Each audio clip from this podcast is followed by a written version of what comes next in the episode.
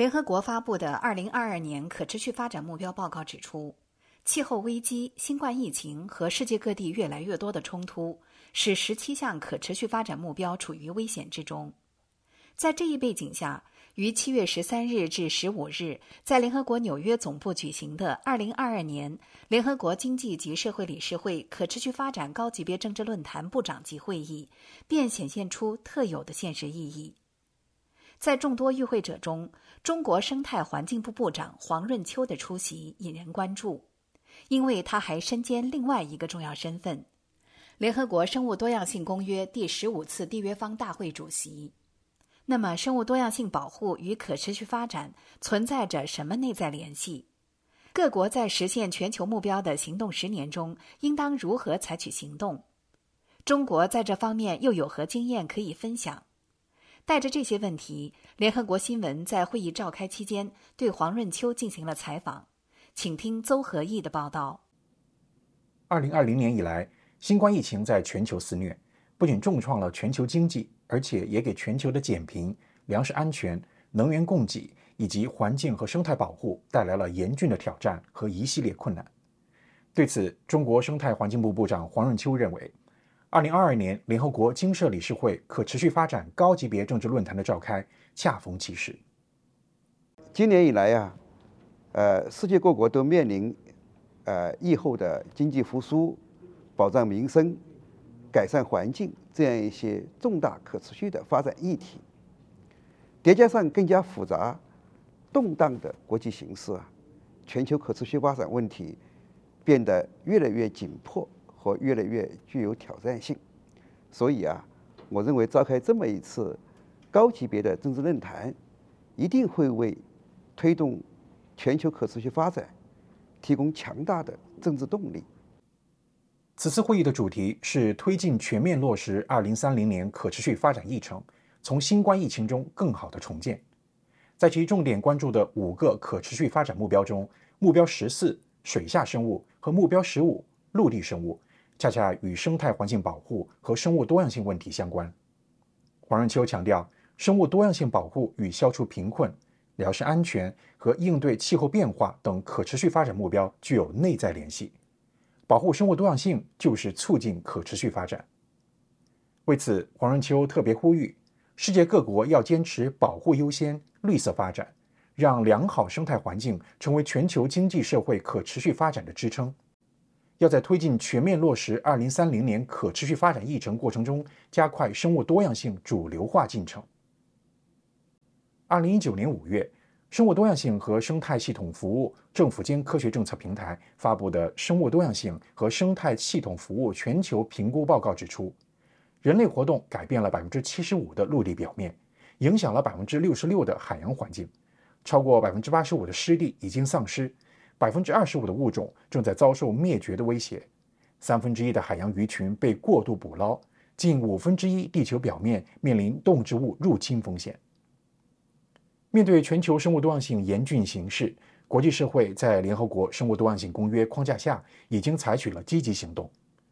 公约第十五次缔约方大会第一阶段会议于去年十月在中国昆明成功举行，会议达成《昆明宣言》，宣布成立昆明生物多样性基金等东道国举措。而综合考虑到当前全球疫情防控形势，经中国政府、公约秘书处、加拿大政府协商。COP 十五主席团决定，第二阶段会议将于今年十二月五日到十七日，移师加拿大蒙特利尔举行。虽然举办地发生了变更，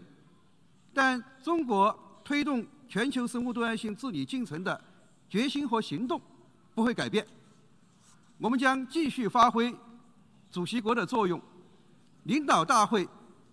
实质性和政治性的事务，与各方一道。推动达成二零二零年后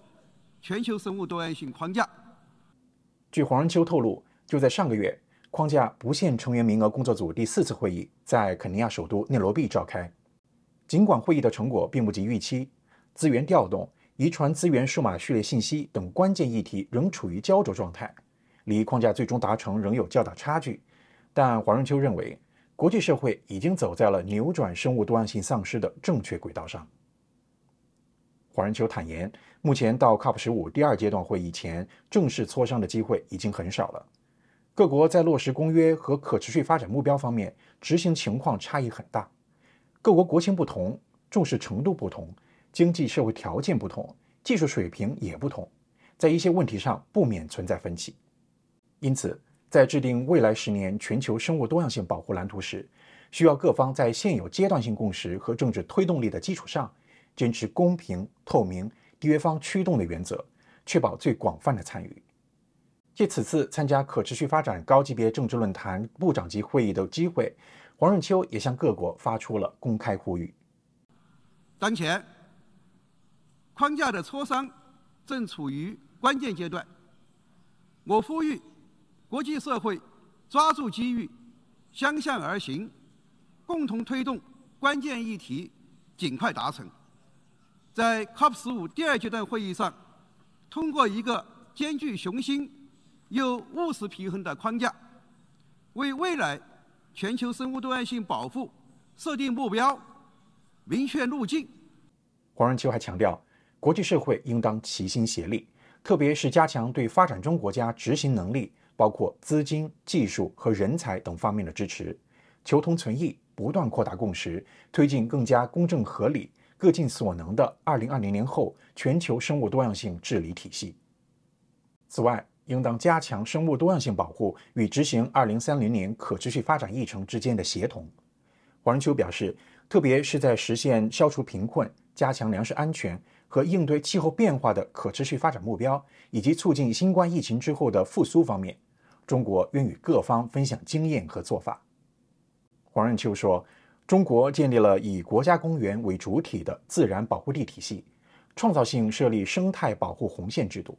有效提升了生态系统质量。与此同时，中国坚持“绿水青山就是金山银山”理念，通过特色生物资源开发、企业合作共建、合作社托管分成等多种模式，不断探索出生态环境保护和脱贫攻坚双赢的生态扶贫新路子。他表示。中国还协同推进生物多样性保护与减缓气候变化，